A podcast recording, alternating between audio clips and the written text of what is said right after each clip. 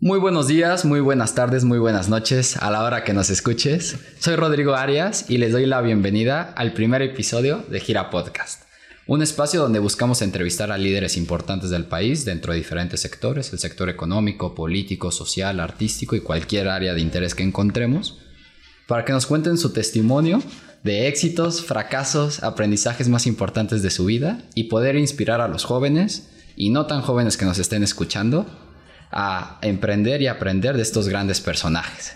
Y el día de hoy empezamos con el pie derecho porque tenemos a un gran amigo y gran personaje, José Luis Barroso. Muchísimas gracias por, por acompañarnos. Hola Rodrigo, ¿cómo estás? Qué gusto verte. Pues muy bien, gracias por estar aquí y me gustaría presentarte antes que nada para que la gente vea con qué nivel vamos a hablar hoy. Y es, y es la verdad, ¿no? Creo que eres una persona bastante interesante. José Luis Barroso Estudió ingeniería en sistemas eh, en la Universidad de Anáhuac, Campus Norte. Es un Kellogg Executive Scholar, no sé si lo dije bien. Este, Scholar. Ok. Eh, tiene certificado por la C CSNA de Cisco System y varios diplomados de liderazgo por parte de la Universidad de Anáhuac y otras instituciones. Algo que me llama mucho la atención de ti es que por una parte tienes todo este back, te lo dije hace unos días, de grandes industrias, digamos, clásicas, eh, que es la cerillera, la imprenta, los transportes, las refresqueras. Y creo que naciste o tuviste el privilegio, si, lo queremos llamar así, de nacer en un tanque de tiburones. Cuando me contaste la historia de tu familia, de grandes emprendedores y empresarios que hoy en día forman parte del país. Eh, y por otra parte, estás muy metido en todo lo de cripto, o bueno, has tenido grandes experiencias en esta parte de, de criptomonedas. Entonces creo que estás en la parte de old money a new money, lo viejo y lo antiguo. Sí, sí, la verdad que sí. Y tengo dudas de ambos, pero me gustaría empezar por esta primera parte, ¿no? Eh, alguna vez me, me, contaste, pero me gustaría que nos platicaras cómo fue tu infancia, qué hacías por las tardes eh, y cómo eras como estudiante. Bueno, Rodrigo, aquí una cosa muy interesante que dice que yo nací en un ambiente de tiburones, yo creo que no exactamente. O sea, tiburones quizás suena mal, ¿no? A lo mejor lo estado refiriendo como un tema de empresarios y así. Y sí, pues yo he estado mucho, toda mi vida he estado en el ambiente empresarial, pero sorprendentemente la gente pues, de mi familia y la gente que me ha rodeado siempre, pues son gente muy humana. Y sorprendentemente muchos de los, este, pues, de estos empresarios, y de, estos, de mi familia, de mi abuelo, de mi papá, pues son gente que siempre puso primero eh, otras cosas antes que solamente el ganar dinero por ganar dinero. Eh, sobre todo hablando de temas de, pues de religión católica, hablando de temas de asistencia. Eh, mi abuelo estaba muy involucrado en temas de asistencia a los más pobres, de asistencia a, los enfermos. A los enfermos. Eh, le interesaba mucho el tema de la, enfermedad. Y pues sí, ¿cómo, cómo fue mi infancia? Pues fue una infancia pues bastante feliz, la verdad. Eh, tuve pues, grandes experiencias, tuve grandes maestros también, que hacían en las tardes, o sea, pues cómo era... Pues la verdad es que sí, me dedicaba muchísimo a jugar videojuegos. Ok. ¿Cuál era tu videojuego favorito? Pues todos, o sea, yo sí era un gamer. Ok. De todo. desde chico mi papá trajo desde una vez un Master System, Sega Master System. Ok. Pero un poquito lo que sí es diferente a lo que podría ser a lo mejor cualquier otra persona que juega videojuegos, es que siempre nos la ponía difícil. O sea, nunca era fácil jugar el juego que querías. Por ejemplo, el Master System pues era Sega. Dime quién sabe de Sega. Nadie jamás ha jugado Sega. No, a mí me estás hablando en Entonces, japonés. exacto. es japonés, por cierto. Pero un Nintendo, pues todo el mundo lo tenía, todo el mundo sabía. Y entonces, de cierta forma, pues eso nos llevaba a que teníamos que ser un poquito más, trabajarle un poquito más para poder hacer las cosas que nos gustaban.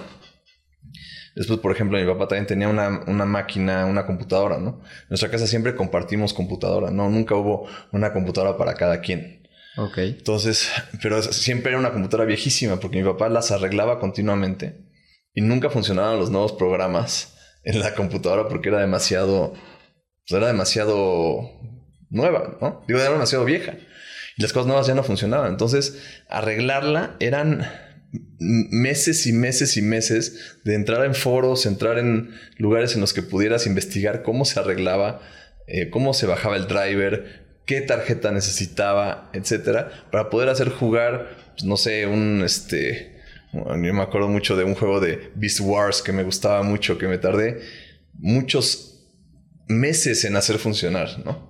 Y al final realmente nunca funcionó muy bien. ¿no? ¿Y, esto fue algo que te inspiró a estudiar ingeniería en sistemas? Pues no es que me inspiró, pero me empezó a gustar. O sea, sí te empieza, cuando, cuando, no sé, cuando te pones a manejar cositas, cuando trabajas con tus manos un poquito, cuando en la electrónica, a lo mejor en la mecánica, pues como que te empieza tu mente se empieza a enfocar en esas cosas y te empieza a gustar, ¿no? Y luego cuando te empiezan a salir bien las cosas, pues empiezas a, disfrutarlo también, ¿no? Entonces mucho de lo que yo disfrutaba más que jugar el juego, muchas veces era pues, hacer que funcionara el juego antes, ¿no? ok. Y este... Entonces yo creo que eso fue lo que afectó, porque si yo solamente me la pasara jugando FIFA, pues no, realmente no era un tiempo muy productivo. Pero gracias a eso, pues yo la verdad sí tengo un conocimiento técnico bastante profundo y sí me llevó un poco a estudiar ingeniería en sistemas diciendo, pues, ¿sabes qué? A mí me encantan las computadoras, o sea, sí son mi pasión. Em, ¿Para qué estudio administración? Eh, va a ser eh, mejor estudiar una ingeniería, pero no me voy a meter a una ingeniería por cualquiera porque pues qué flojera estudiar química. Yo no sé de química, no me interesa la química. Pero las computadoras sí. Entonces, una ingeniería en sistemas pues era, era como obvio para mí, ¿no? Es un poquito eso lo, lo definió. ¿Y qué valores, por ejemplo, buscaban fomentar tus papás en ti? Porque ahorita me estás contando la parte de los videojuegos, pero cuando fuimos, tuvimos la oportunidad de visitar la fábrica de cerillos, me contabas que, ibas con tu abuelo a ver y que jugabas con el patín del diablo durante los... Cuando estaban construyendo la nave, sí. La, nave industrial, entonces... Eso, sí, o sea, pasó muchísimo tiempo. Pues, ¿qué valores? Mira, había muchos valores en mi entorno. Mi papá, más que nada, lo que nos trataba de enseñar era... Eh, pues yo le llamaría un poco el estoicismo Así somos una, una familia muy... Adverso ante a los que... Estoico, de la palabra estoico. la palabra estoico. La adversidad. Y, y magro, también así como... Muy espartanos siempre fuimos, ¿no? Entonces, que no necesitáramos mucho. Siempre estuviéramos flexibles. No sé si lo hizo a propósito o simplemente porque él era así y nos moldeaba a su forma de ser. Ok. Pero pues sí es algo importante, que tú te, que seas adaptable a cualquier situación este... ¿Tienes alguna experiencia así que Sí, pues voy, a, voy, a, decirte, pero, o sea, a lo mejor estoy ventaneando mucho a mi familia aquí, pero sí, o sea, mi papá era de, ¿sabes qué? Nos hablaba a la una de la mañana, nosotros dormidos, y te dejaba un mensajito en el celular, ya cuando teníamos ya, pues, a lo mejor 15, 16 años, y decía, mañana nos vamos a Cuernavaca, ¿no? A las 7 de la mañana, ¿no? o sea, lo dejaba a la una de la mañana para que a las 7 de la mañana tú ya estés listo con tu maleta. Entonces teníamos que estar listos siempre para todo. Entonces, por ejemplo, yo ya me acostumbré a traer todo lo que necesito conmigo, ¿no? Un poquito como Boy Scout. O sea, ahorita no traigo nada, todo lo tengo, dejé allá abajo. Pero sí, o sea, siempre traigo mis llaves, siempre traigo un plumoncito, traigo mi cartera, traigo muchas cosas para que yo sea, para poder, este, ahora sí que sobrevivir un poco, ser independiente en cualquier situación que se presente, ¿no? Eh, y a mí me gusta mucho eso. Por ejemplo, trato de siempre traer pues, algunas medicinas, algunas cosas de primeros auxilios en, en el coche. Eh, años después, este, yo también soy, más, soy este rescue diver y estudié también para, para rescatismo en, en buceo. Y, y, eso me gusta, me gusta estar preparado, me gusta poder reaccionar ante cualquier circunstancia que se presente y estar relativamente bien preparado, porque si no sufro mucho, o sea, me, cuesta mucho perder cosas, me cuesta mucho perder gente, me cuesta mucho eso. Entonces, siempre trato de estar preparado y eso es algo que nos enseñó mucho mi papá. Mi abuelo nos enseñó otras cosas, por ejemplo. Mi mamá nos enseñó otras cosas. Mi mamá nos enseñó a estudiar, a ser amables. Eh, mi abuelo nos enseñó a, este, a trabajar muy duro todos los días, desde la mañana hasta, hasta, hasta morirte. Este, ¿Cuál fue tu primer trabajo? Mi primer trabajo, pues fue barrer aquí en la calle de aquí afuera. Este, de, este mismo ajá, de, lugar? aquí. Ok. Em, después, de la, después de la escuela. ¿Cuántos años tenías? 15 o 16 años, no me acuerdo muy bien. Creo que eran 16. No me acuerdo exactamente, pero, pero sí, mi papá siempre quiso que nosotros trabajáramos eh, desde jóvenes, ¿no? Él, ellos también trabajaron desde muy jóvenes. Y en mi familia siempre ha sido algo muy importante eso. Eh, y yo también estoy de acuerdo. Creo que si tú solamente te dedicas a las cosas que te gustan, hasta que cumples 28 años hoy en día, ¿no? Pues más o menos alguien que está en la universidad hoy, pues puedes esperar. Además, se ve mal que alguien que trabaja a los 16 años, ¿no?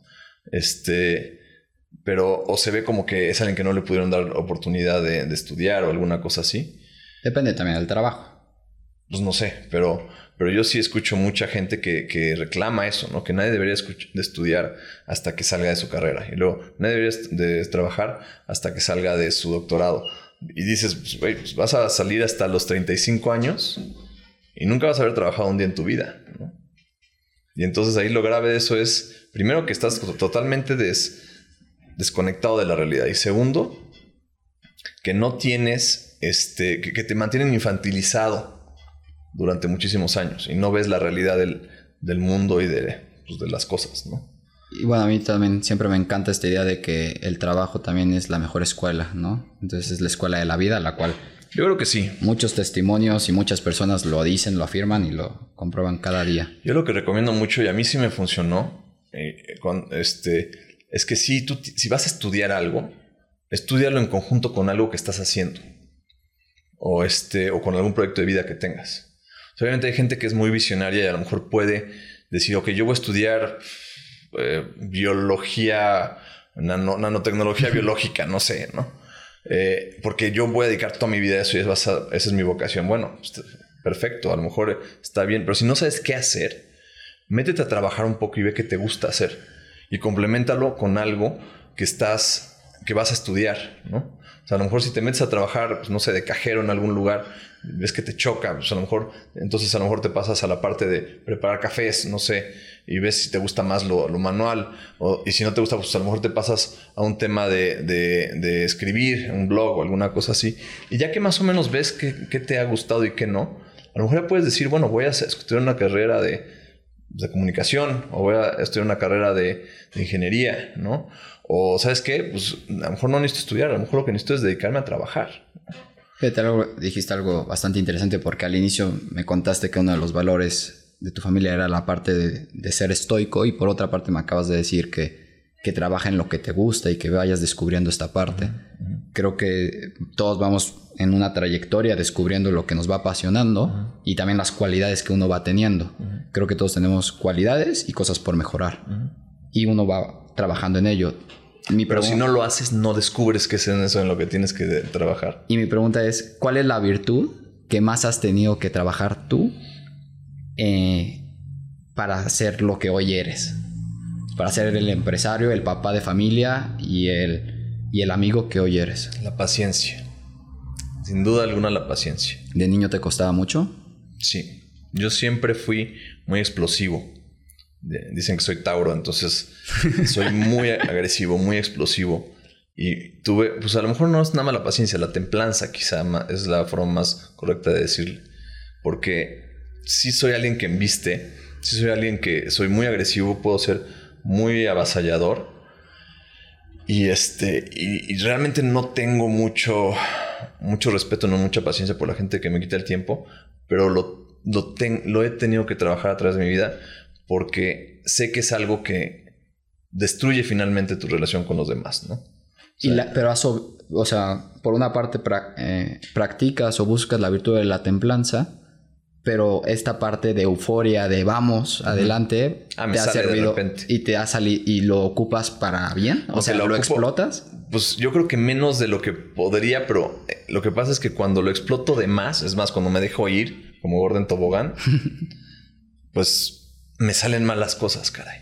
O acabo atropellando a alguien, o acabo haciendo un daño. Aunque a lo mejor yo salgo ganando, pero alguien lastimé a alguien o destruí algo. ¿Cómo, cómo mides? O sea, ¿cuál es tu línea de...? Muy difícil, no sé. Este, hay veces que me paso y hay veces que me, que me sobra es algo que tengo que trabajar todos los días, es algo que nunca se acaba. Es la cruz de cada quien. Es la cruz de cada quien, literalmente. Fíjate, pasando un poco ahorita que mencioné la cruz. Tienes una filosofía poco común de encontrar. Incluso dentro de los mismos de que son religiosos, tienes, o sea, que tienen alguna religión o que son ateos, tienes una forma de pensar bastante peculiar y creo que por eso incluso empezamos tú y yo a tener conversaciones ahora en pandemia. Em, ¿Te consideras un libertario clásico, si no me equivoco? Pues, si quieres que lo, si lo puedo decir en cámara, yo me considero anarquista. Eh, justo es lo que te iba a decir. En alguna ocasión te has mencionado anarquista, pero en términos un poco más como de amigables sería... Pues es que la anarquía, eh, bien entendida, se entiende como que no ha, que como es, es, es la, la, filosofía que cree que no debe haber gobernantes, ¿no? Que nadie tiene derecho a gobernar sobre alguien más. ¿Y siempre pensaste así o fue algo que... No, fue, fue algo gradual. Eso es lo que me he ido convenciendo. ¿Hubo algún autor, alguna persona que te haya... Sí, tú y yo lo platicamos alguna vez que es... Yo la verdad es que siempre me, había considerado alguien bastante conservador, ¿no? Incluso yo podría decir que yo soy un poco anarquista conservador, lo cual no es tan raro como lo creerías. Yo he escuchado a muchísima gente, sobre todo católicos, curiosamente, que católicos españoles que son anarquistas este, católicos, ¿no? Eh, y bueno, eso es otra conversación a lo mejor para otro día, pero en ese sentido, eh, yo pues siempre he sido muy conservador, mi familia es muy conservadora, pues bueno, conservadora para lo que nosotros hoy podríamos considerar conservadores, católicos, muy metidos con la iglesia, etc. Eh, y pues yo siempre tenía ese pensamiento, ¿no? De que si tan solo yo pudiera imponer mis ideas sobre los demás, el mundo sería mejor. Y ese es el pequeño dictador que todos tenemos dentro. Que nosotros creemos que tenemos la razón y que siempre queremos que los otros hagan lo que nosotros queremos que hagamos. Y, el, y lo, queremos que lo hagan por la fuerza, ¿no? Entonces yo después de un poquito de tiempo, por curiosidad, por pura casualidad, porque mi papá también nos enseñó un poco pues, ese, esa corriente de ser más amantes de la libertad, ¿no? Entonces yo no entendía eso porque yo era mucho más duro que mi papá en ese sentido. Este, mucho más estricto con temas religiosos, etc.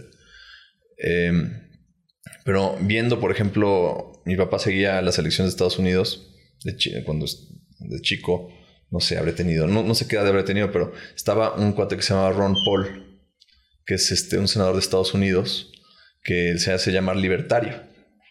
Eh, seguramente todo el mundo ha escuchado hablar de él, pero bueno, por si alguien no, pues es un viejito doctor muy simpático. Y pues viéndolos ahí, un día que vi un debate con mi papá por estar acompañándolo, él, eh, em, el único que hacía sentido de todos los republicanos que eran los Además eran los conservadores, eran los míos, ¿no? El único que hacía sentido, que, una, que las palabras que decían de su boca hacían sentido, era Ron Paul. Yo dije, ¿cómo es posible que no me suene nada de lo que dicen los demás? Dicen pura tontería, pero lo que dice este cuate sí hace sentido. Y no nada más eso, es consistente, además es lógico. Y entonces a mí eso me despertó mucho la curiosidad de decir, ¿de qué está hablando, no? Y entonces él hablaba pues, de temas de la escuela austriaca y ahí fue cuando empecé entonces a investigar toda esta corriente que en Estados Unidos le llaman los libertarians, ¿no? Los libertarios, que realmente es mucho que ver más bien con el liberalismo clásico, eh, un poquito más, a lo mejor más agresivo. Y de ahí me, empezó a hacer sentido y empecé a darme cuenta que eh, pues es muy consistente, es muy racional, es muy lógico y además es muy este, moral. Te, tengo eso me fue muy atractivo. tengo una pregunta. La preparé ahorita en el coche. Porque nos podríamos meter en muchos temas. que, y además hoy en día ni siquiera están en la ventana, creo que están en la ventana de Overton. Que bueno, que hay unos temas que son socialmente ah, aceptables. Y, si no, no puedes Yo sé que contigo nos podemos meter en cosas que públicamente no.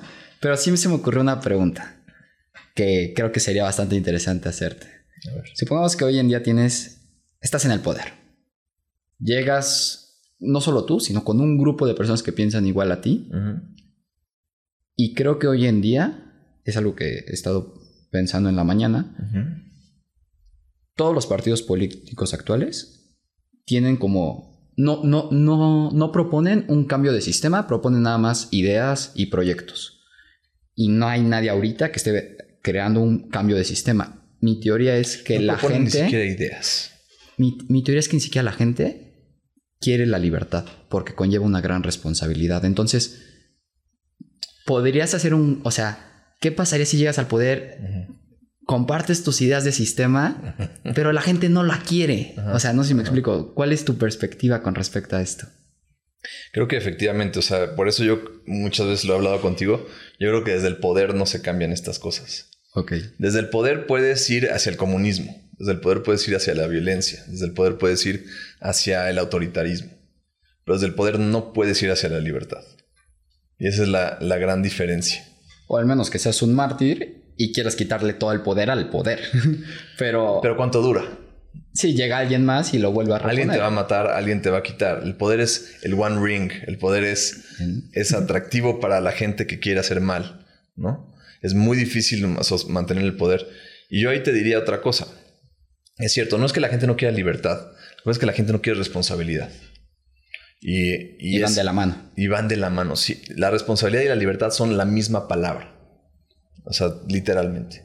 Es, es un arma de doble filo. No sé si has visto todo lo que está pasando ahorita en Canadá. O sea, es, es un temazo que digo, tampoco quiero meterme por ahí, pero No estoy muy, muy familiarizado con el tema. O sea, he visto unas notas nada más. Pero, pues, caray, pues, ¿qué, qué? O sea, no sé si haya habido algún crimen violento. Yo no he leído que ha habido ningún solo crimen cometido de verdad. O sea, es decir, que alguien haya lastimado a alguien, que alguien haya matado a alguien. Y pues, caray, si tú quieres agarrar tu tráiler y irte a, a a- ¿cómo se llama? A manejar de un lado al otro de tu país, pues no entiendo por qué es un problema para el gobierno de Canadá, ¿no? Entonces, claramente ahí yo diría más bien, ¿qué están haciendo estos cuates que les asusta que haya gente en las calles haciendo cosas pacíficas? sí. Oye, cambiando un poco de tema. Ajá. ¿Toda esta forma de pensar te ha ayudado en tu vida profesional o como papá o en los negocios? Yo creo que como papá, un poco sí. Este, en los negocios, yo creo que también, porque fíjate, no es nada más la forma de pensar. Eh, o sea, la forma de pensar, digamos, desde un punto de vista, digamos, liberal, se si se pudiera decir, eh, o libertario, eh, te ayuda también a entender, o sea, finalmente, ¿qué es el liberalismo? ¿Qué es la filosofía que yo trato de seguir? Es tratar de entender la realidad. ¿no? Al contrario de otro tipo de filosofías que lo que buscan es una cosa imaginaria, ¿no? Una utopía o alguna cosa rara que se imaginó alguien alguna vez. Trata de ver cómo es el mundo real y eso incluye pues, todo el tema de la ciencia. Entonces, también me es muy atractivo eso por el hecho de que te trata de te trata de expresar y de ver cómo funciona el mundo real. Y al estar en ese mindset y en la escuela austríaca también es cómo funciona el mundo real en la parte económica, pues también puedes hacer cosas mucho más productivas y eficientes cuando sabes cómo funciona la cosa y cuando no sabes cómo funciona la cosa. Entonces, pues sí, he podido ser mucho más productivo en mi vida, yo creo que por eso. Ya regresamos después de un corte que ni sé si se va a notar o no, pero Esperemos que sí. vamos a pasar a, a otro tema que también es de las cosas que mencioné al inicio. Este, por ahí me contó un pajarito que has estado en proyectos de Bitcoin, bueno, de, de criptomonedas. Y no solo de cripto, porque hoy en día ya es como un tema de mucho hype, de compra Ethereum, compra... No, no, no. Aquí estamos hablando de ya tecnología de atrás, ¿no? De, de la parte de minar. ¿Cuándo fue la primera vez que escuchaste de Bitcoin? ¿Cuál fue tu reacción? Bueno, pues como te digo, esto es parte del mismo, de lo mismo que yo he ido haciendo, ¿no? De los videojuegos, El de lo que nos contaste. Sí, o sea, bueno, y el descubrimiento de lo que yo, cómo he ido formando pues, un poco mi vida, ¿no? Eh, al estar investigando de temas de, pues, de lo- del libertarianismo, de, de liberalismo, de anarquía, todo esto, y siendo que me gusta mucho a mí la tecnología, eh, y sobre todo me empezó a interesar mucho la criptografía, se me hacía fascinante, cómo podías con números hacer esa- esas cosas, ¿no? Y, y, pues eh, después de un rato eh, de estar estu- estudiando criptografía, pues en algún, en algún artículo leí sobre Bitcoin. Eh, que decía que era una moneda criptográficamente asegurada usando llaves público-privadas. Estamos hablando de hace 6, 7 años. No, bueno, no sé, 2012 fue cuando escuché de Bitcoin por primera ya vez. 10 años. Ya 10 años, ya 10 años, sí. Y este, y la verdad es que se me hizo interesantísimo porque dije, oye, qué padre sería que esto funcionara, ¿no? Eh, nosotros habíamos visto, yo viví Napster, viví este, toda esa revolución. Estás hablando de otra época. Y, pero fue increíble, o sea, que tú pudieras bajar tus canciones en línea, que pudieras compartir música, que pudieras compartir eh, los, no sé, videos, toda clase de cosas que pudieras compartir, eh, juegos, la, el internet abierto era increíble. Y yo ya estaba muy metido también en Linux. ¿Qué es Linux? Perdón. Linux es un sistema operativo basado en Unix. Eh, como Windows, hace cuenta, pero este no lo hackean ni le entran virus ni nada. O sea, bien hecho, digamos. Entonces, eh, a mí me fascinaba Linux, me, fascinaba todo el tema del software libre, me fascinaba la revolución esta de, del P2P en Internet. Y entonces por ahí me encontré Bitcoin en un artículo. No me acuerdo exactamente de qué era el artículo, pero el artículo mencionaba una, una moneda criptográficamente asegurada. Y se me hizo fascinante porque dije, si esto funcionara, eh, sería como lo que dijo Milton Friedman que necesitaba el Internet, un dinero nativo de Internet. Y en esas épocas, pues yo lo veía como un experimento. Y empecé a leer al respecto, lo investigué. Y pues no fue hasta 2013 que me empecé a meter ya mucho más profundamente. Y pues compré ahí unas, este, yo en esas épocas ganaba muy poquito dinero. Este, y pues la verdad es que nunca, digo, nunca he ganado mucho dinero. Y pues al final del mes me sobraban 500 pesos, por ejemplo. Entonces, pues yo compraba 500 pesos de, de, Bitcoin. Y me ponía ¿Por, dónde los comprabas en ese momento? En ese, en ese momento había pocas opciones. Había una cosa que se llamaba Local Bitcoins y lo comprabas de persona a persona a otra persona. Y entonces me puse a experimentar con él. Y me puse a mandarlo, a traerlo. Luego me, puse a minarlo en mi computador. ¿Cómo, era ese proceso? bajabas un archivo, le ponías doble clic y se ponía a minar. Se ponía a, juntar las transacciones para ver si te ganabas una. se ponía a procesarlas. Ok. Y este, en esas épocas todavía un CPU normal podía minar muy poquito, pero minaba algo, ¿no? Entonces, pues ahí eh, hacía experimentos, mandaba, traía. Había muchas cosas que estaban surgiendo en, esa, en ese momento. Y este, y bueno, yo empecé a hablarle a todo el mundo que me escuchara sobre el tema porque se me hacía apasionante. Y, había... te veían como un loco. Sí, sí, claro, obvio. Y sí era una locura. ¿no? Fíjate, a mí me contaron de Bitcoin hace seis años. Y fue un primo que igual estudió en el TEC y se fue a Canadá a trabajar. Y mi papá dijo, no los contó, no los platicó y no le hicimos caso. pues sí, pues sí. Y así andaba mucha gente, pero, pero no era un. Yo siempre les advertía que era un experimento, pero pues yo quería ser parte de ese experimento. Entonces yo seguía. Sí, sí, ¿Sigue siendo ese tu punto? O sea, hoy en día también dices es parte de un experimento Bitcoin. Yo creo que Bitcoin ya no es un experimento. Bitcoin desde el 2017 eh, tuvo una, un upgrade muy importante que le abrió, digamos que consolidó las cosas más importantes que tenían que estar en el código fuente. Y después de eso, prácticamente todos los errores de Bitcoin estaban arreglados. Entonces, a partir de ahora, Bitcoin deja de ser un experimento desde el, desde el 2017. Nosotros le llamamos las guerras del tamaño del bloque. Porque fueron guerras verdaderas en las que yo participé un poco este, con tweets y con este, foros y, toda clase de, de, peleas eh, este, de propaganda mentales, de, discusiones, debates, etcétera, ¿no? Y este, luego, si quieres, un día platicamos de ese tema, de esas guerras que fueron muy interesantes. Pero a partir de ahí, Bitcoin ya no es un experimento. A partir de ese momento, Bitcoin ya es un código completo que tiene muchas mejoras que se le pueden hacer, pero ya no tiene los errores que tenía y ya no tiene los problemas que tenía y ya puede ser usado en producción. O eso es el parteaguas que yo le veo. Y a partir de ahí, yo ya digo que Bitcoin es imparable. Y, me, mantengo eso. Estoy en varios grupos, que creo que tú estás en alguno de ellos de, de inversionistas, de apes, que que se quieren hacer ricos del, o sea, de mi edad, chavos de mi edad, que se quieren hacer ricos de la noche a la mañana. ¿Tú qué le recomiendas a esos jóvenes que hoy en día traen esa euforia de estar comprando NFTs, de estar metiéndole y transaccionando en Bitcoin? ¿Cuál sería tu consejo como una persona que lleva 10 años, no solo invirtiendo, sino también teniendo esta parte de experimentos en, minería? Yo creo que hay, hay una cosa muy importante que es la primera que se pongan a trabajar. Hay que trabajar antes, trabajar muy duro, sobre todo cuando estás joven, y que ahorren todo lo que puedan. Ahora, yo, ¿qué es lo que veo aquí? El problema es que no te dejan ahorrar. Esa es una de las grandes soluciones de Bitcoin. Bitcoin te permite ahorrar, que antes no podías. Tú, ¿qué pasa si tú metes, no sé, digamos que en un año ahorras 20 mil pesos? Lo metes a una cuenta de cheques. ¿Qué pasa con esos 20 mil pesos?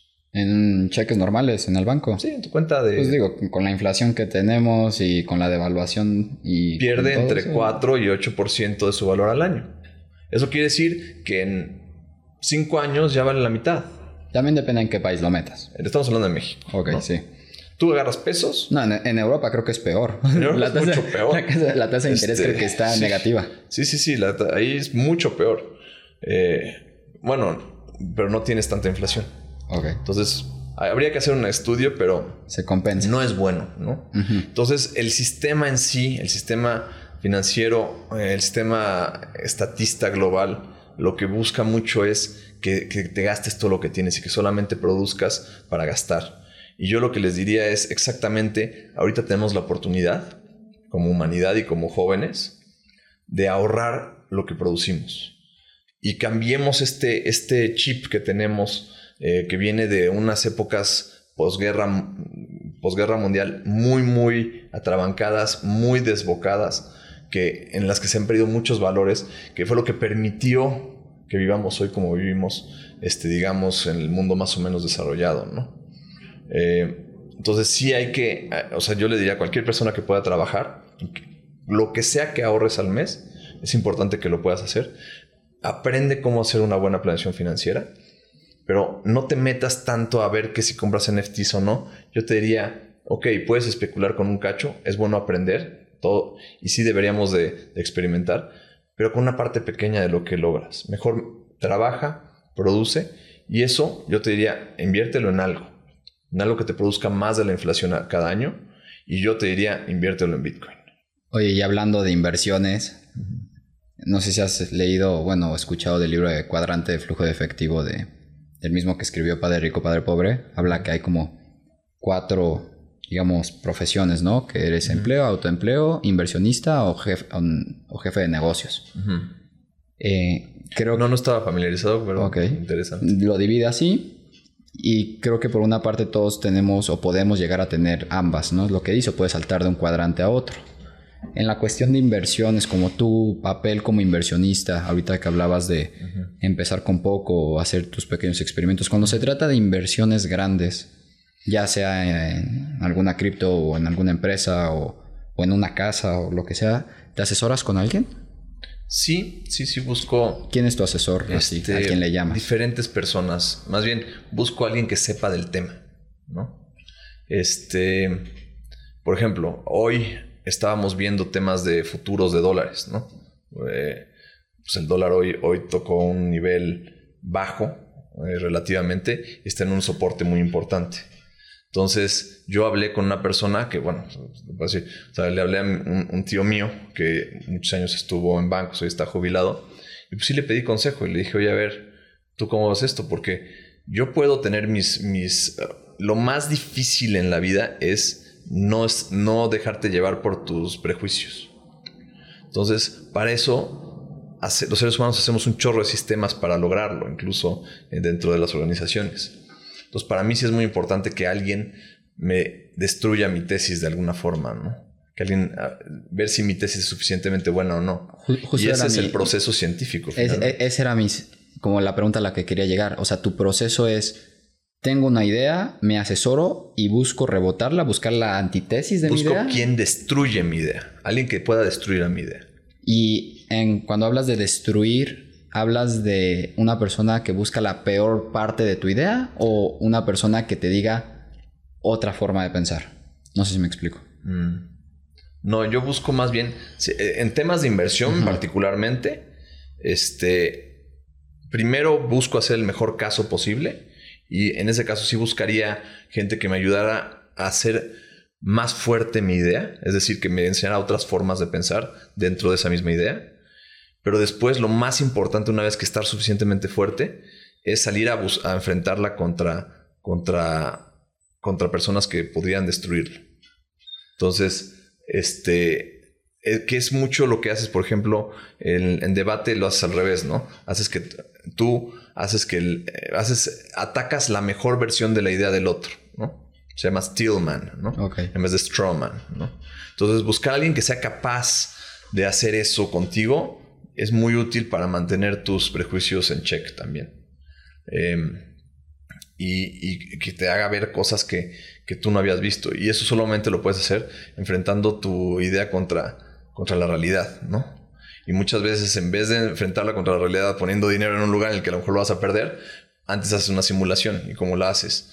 Pues vas con alguien que sabe del tema, que sabe mucho, alguien inteligente y que sea capaz de hacer Steelman porque hay gente que solamente ataca eh, Strawman, ¿sí? O sea, que ataca hombres de paja, es decir, que te va a dar ataques sin sentido a cosas que no son realmente lo que tú estás tratando de hacer. ¿Por qué? Porque a lo mejor no es una persona negativa. Tú tienes que encontrar a personas que sean capaces de destruir tu idea y tú también ser eso para esas personas, ¿no? Eh, pero desde un punto de vista totalmente objetivo, este, y que lo hagan de la forma más, dándole la mejor, eh, haciendo de hierro tu idea antes de atacarla. Y, esto, además de las inversiones, lo, lo haces con las industrias que hablamos al inicio. O sea, no solo cuando te llega una inversión, también haces algún proceso como para innovar en toda esta parte de, tal vez la imprenta o los cerillos. O sea. Es que realmente es lo mismo. O sea, finalmente, para innovar dentro de una industria que está andando o de una empresa nueva, es muy parecido. Eh, finalmente es un proyecto. Finalmente hay que evaluarlo como un proyecto. Es decir, lo que no estás haciendo actualmente que vas a hacer nuevo es algo nuevo. Pero, mi pregunta es, ¿revisas lo que ya estás haciendo después de varios años o algo? Claro, ah, no, por supuesto. O sea, eso es a lo que me refería. En, la metodología de, proyectos es muy, es muy sencilla, es muy conocida. Tú ah, tienes un proyecto, lo evalúas, lo simulas si puedes, le haces las iteraciones que puedes en proyecto. Una vez que está suficientemente trabajado, pasas a producción, ¿no? Eh, ¿Cómo? Implementándolo. Ya que está implementado, evalúas cómo se está desempeñando y lo contrastas contra tus planes y ves qué tan acertado fue tu plan contra lo que se ejecutó en la realidad. Ok. Y de esa forma puedes evaluarlo. Entonces puedes ponerle una evaluación diciendo, ¿sabes qué? Esto fue exitoso o esto fue eh, un fracaso, ¿no? Esto ganó dinero, pero quizá no fue lo que necesitábamos tan, tan, tan alto como debió haber sido. Hubo un costo de oportunidad. Entonces, a medida que te das cuenta, si no estás haciendo los proyectos y no están teniendo una buena calificación, digamos, en la evaluación, es decir, que no salieron como tú habías planeado que habían salido, aunque hubieran sido buenos, entonces quiere decir que estás haciendo algo mal. Entonces, necesitas revisar tu proceso de planeación para asegurarte de que, de que funcione. Porque lo más, más caro que puedes hacer es el costo de oportunidad de haber hecho un proyecto en vez de otro. Entonces, si no estás, si no estás atinando a tus planes, este puede ser que, no dures mucho tiempo haciendo proyectos. De cualquier cosa, ¿eh? Proyectos de inversión puede ser invertir en bolsa, ¿no? La gente que invierte en bolsa y pierde todo el tiempo, pues llega un momento que ya no tiene dinero para invertir. Entonces ya se, acabó el problema, ya, ya no, hay nada que hacer, ¿no? Entonces es lo mismo. Todo, yo creo que todos los temas de proyectos, ya sea de inversión, proyectos de vida, son muy parecidos. Tienes una etapa de planeación, una etapa de implementación, una etapa de evaluación. Ok. Este, vamos a las preguntas concluyentes para este primer episodio. Eh, ¿Cuál es el libro, tu libro favorito o el libro que más te ha ayudado en la vida? algo que siempre le pregunto a los empresarios. Que me haya ayudado en mi vida. ¿Tu libro favorito también podría ser? Vamos. Híjole, tengo muchos, pero el libro que yo más... Digo, es que no es un... O al que más hayas regalado. No, no, mira, yo creo que un libro que hay que leer, sin lugar a dudas, es El arte de la guerra de Sun Tzu. Ok. El arte de la guerra de Sun Tzu. Y no es un libro, es una cosa así. Y es como un manual. Sí, pero es así. Y hay otro que a mí se me hace muy interesante. Eh, que también, digamos que puede ser el que más me ha ayudado. A lo mejor es de los que más me ha ayudado. Es este, El camino a la servidumbre de Hayek. Eh, ese fue el que, mi introducción hacia, hacia la escuela austriaca, que es la que yo creo que me permite a mí también eh, pensar en términos de la realidad más fácilmente. Eh, y empiezas por la filosofía, ¿no? Ok. Em, ya, y te diría, bueno, una vez que estás ese, el más influyente probablemente para mí eh, es un igual, es un, es un essay que es parte de un libro más grande, igual de tratados de filosofía política. ¿De quién? de, de este. Mm, ay, de von Mises. ¿Y el de libro, Ludwig von Mises. ¿El libro señala tratado de filosofía política? No. No, se, trata, se llama Acción Humana. Ok. Eh, y ese libro, o sea, digamos que no es de los que me introdujeron. O sea, yo hablo de los otros porque son como entry level, ¿no? A los temas de estrategia, filosofía, etcétera. Pero este libro, digamos que creo que es el tratado más importante de, economía y de política que se ha hecho y de sociología que se ha hecho en los últimos 100 años. Y dentro de él está una sección que es particularmente importante, que se trata de, que es el tema de, eh, bueno, Mises fue quien, quien descubrió la imposibilidad del cálculo económico en el socialismo. Y esa parte, esa sección, que además es, digamos que es un, también hay un librito que él escribió muy chiquito, también un, panfleto que él tiene sobre eso, este, que lo escribió antes de escribir la acción humana, que es su magnus opus, ¿no? Em, esa creo que es muy influyente porque también me ayudó a entender muchas cosas de la realidad. Por ejemplo, un poquito la historia de la Torre de Babel. O sea, luego hay temas que no entiendes por qué están en la Biblia, pero eh, lo que dice básicamente este... La, ambición del ser humano de querer llegar al cielo. Sí, pero no está exactamente. la historia de la Torre de Babel es una advertencia. Y es una advertencia a ser demasiado grande. Solo Dios es grande, ¿sí? Y entonces, ¿qué pasa? Me ayuda a entender también por qué fracasa, por qué fracasan las grandes empresas. ¿Por qué fracasan los grandes corporativos y los transnacionales? ¿Por qué GE es lo que es hoy en vez de ser lo que era hace 20, 30 años? ¿Por qué Ford es lo que es hoy en vez de ser lo que era hace, no sé, 50, 70 años?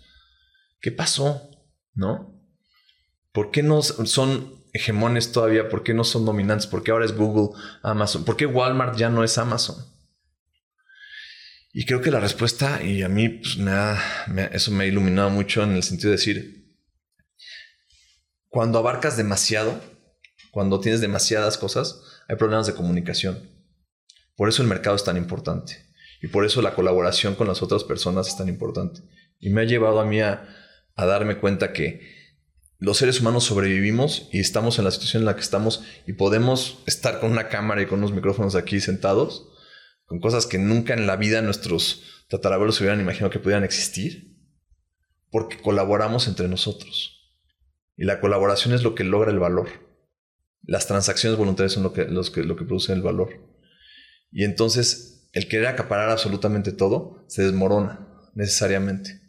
Y eso es yo creo que algo que me ayuda a entender mucho desde el punto de vista económico, en el sentido de que ninguna organización, hablando del gobierno, por ejemplo, puede planear absolutamente una economía, pero tampoco ninguna persona puede tampoco planear completamente una empresa, por ejemplo.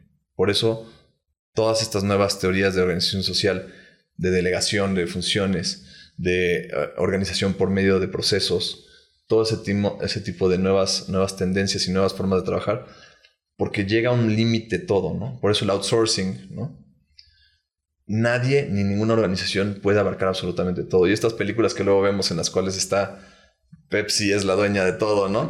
Eso no existe, eso no existe, eso, eso, eso no, nunca puede pasar, es una imposibilidad y eso lo demostró Mises en ese trabajo. Por, por eso digo que es lo, yo creo que es lo que más, es, es el tratado que más ha impactado en mi, en mi vida el entender eso. Fíjate que, digo, podríamos meternos en este tema bastante porque se me ocurrieron algunas. no, pues luego un día Algunas ideas, ajá, se me ocurrió algunas como de, como abogado del diablo, por toda la parte de hoy en día de control que hay, ¿no? O sea, tú dices, nadie puede abarcar todo, pero sí hay gente que tiene mucho. Sí. Entonces, eh, nada más. Eh, si pudieras mandar un mensaje de texto a todos los jóvenes de México, o al menos que nos están viendo, ¿cuál sería? Un WhatsApp. O un Twitter. Tomen, tomen la mayor cantidad de responsabilidad que puedan. Y no tengan miedo de tomarla. Y cárguenla y sigan adelante Porque ese es el futuro. Si no, no hay futuro. Ok. ¿Y el proyecto o actividad que más abarca tiempo hoy en tu día? O sea... Mi familia. ¿Tus hijas? Mis hijas. Está, tengo una hija de un año y este último año ha sido, o sea, sí, requiere mucha atención. Y yo les diría, ¿cuántas, horas, ¿Cuántas horas duermes, por ejemplo, ahorita, promedio? Ahorita ya más, gracias a Dios, pero sí, bueno, no dormía nada. O sea, yo hablaba con Patricio, mi hermano, que estaba en, Londres, y hablaba con él a las 2 de la mañana por mensajito mientras le daba de comer a mi hija. O sea, no duermes. Y sí les recomiendo a todos, primero, que sí atiendan a sus hijos. No hay nada más importante, nada más importante. No hay empresa que sea más importante. Si tú no dejas una familia, no dejas hijos, hijas y, esposa feliz, bien, bien formado, sin traumas, de nada sirvió el imperio que construiste. Muy, nada sirvió. Muy buen consejo. Oye, y pues nada, muchísimas gracias. Espero que lo hayan disfrutado igual que yo, eh, que hayamos aprendido y que cada quien se lleve una reflexión. Estén atentos porque ya, ya se cerran también otras entrevistas más adelante interesantes y te agradezco de corazón. Eh, pues esta plática, ojalá en un futuro también nos podamos volver a sentar porque hay muchos temas que se quedaron como muy por debajo, pero creo que para hacer el episodio piloto está súper bien, así que gracias. Pues ojalá y salga bien, Rodrigo. Muchas gracias por invitarme a ser el primero. no, hombre, un privilegio. No, gracias. gracias.